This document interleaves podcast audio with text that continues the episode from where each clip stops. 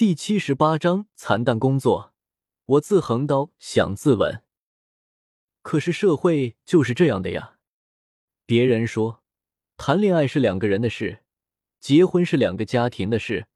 恋爱可以随便谈，等到结婚了，附加的东西扑面而来，让人怀疑了爱情的纯洁。但是结婚要过日子，不仅仅是花前月下了。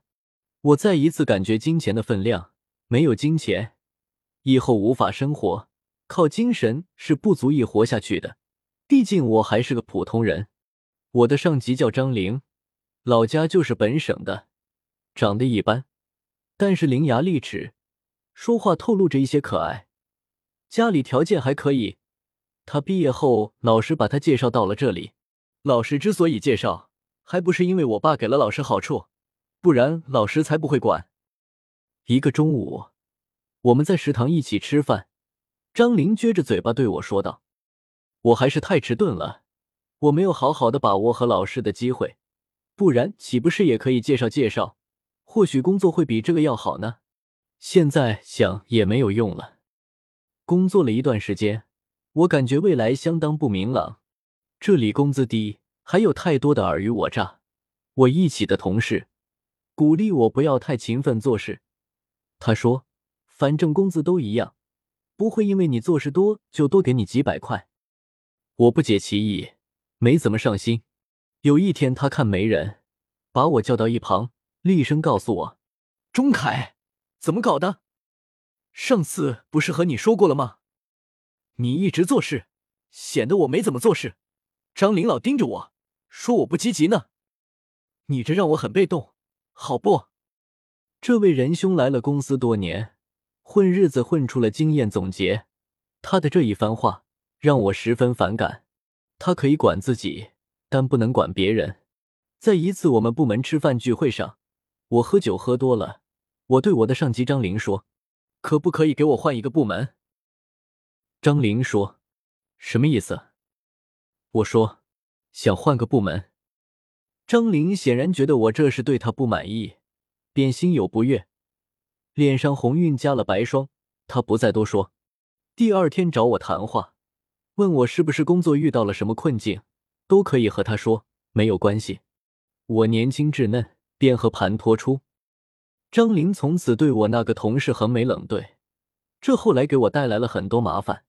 那个同事经常给我使，和其他同事说我坏话，我逐渐被孤立，觉得做不下去了。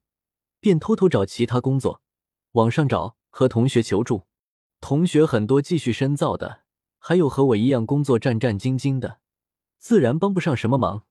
我十分沮丧，觉得大学等于白读了。后来柳暗花明，是因为学生会的一个学姐，她在漫漫大学中给我送来了一盆炭火。她给我打电话说：“你要不要试一试做 sales？” 我于是跳槽到了一家国企去做销售工作。临走，我请张玲吃饭，感谢他对我工作的照顾。他喜欢吃剁椒鱼头，我就找了一家湘菜馆，点了剁椒鱼头。他吃的很开心，和我说了很多工作上的话题。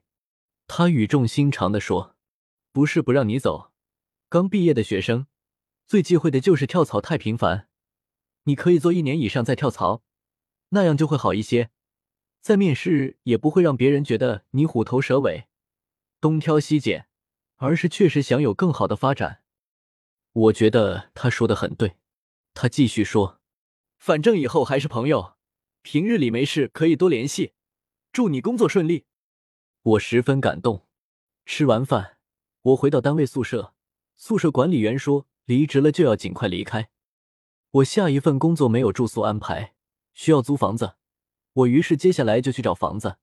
我才知道租房子都好贵，需要押三个月的租金，单间都是好几百。找来找去，不是贵，就是距离新单位远，总之不合适。新单位催着我报道，我就先去报道。我主管姓赵，叫赵敏杰，女士，很年轻，面试过我的。报道开小组会，赵敏杰和气的不得了，让我自我介绍。给我介绍新同事，名字、电话。至少在我看来，这个公司的精气神要好太多，大家都是年轻人，积极乐观向上的那种，我非常喜欢。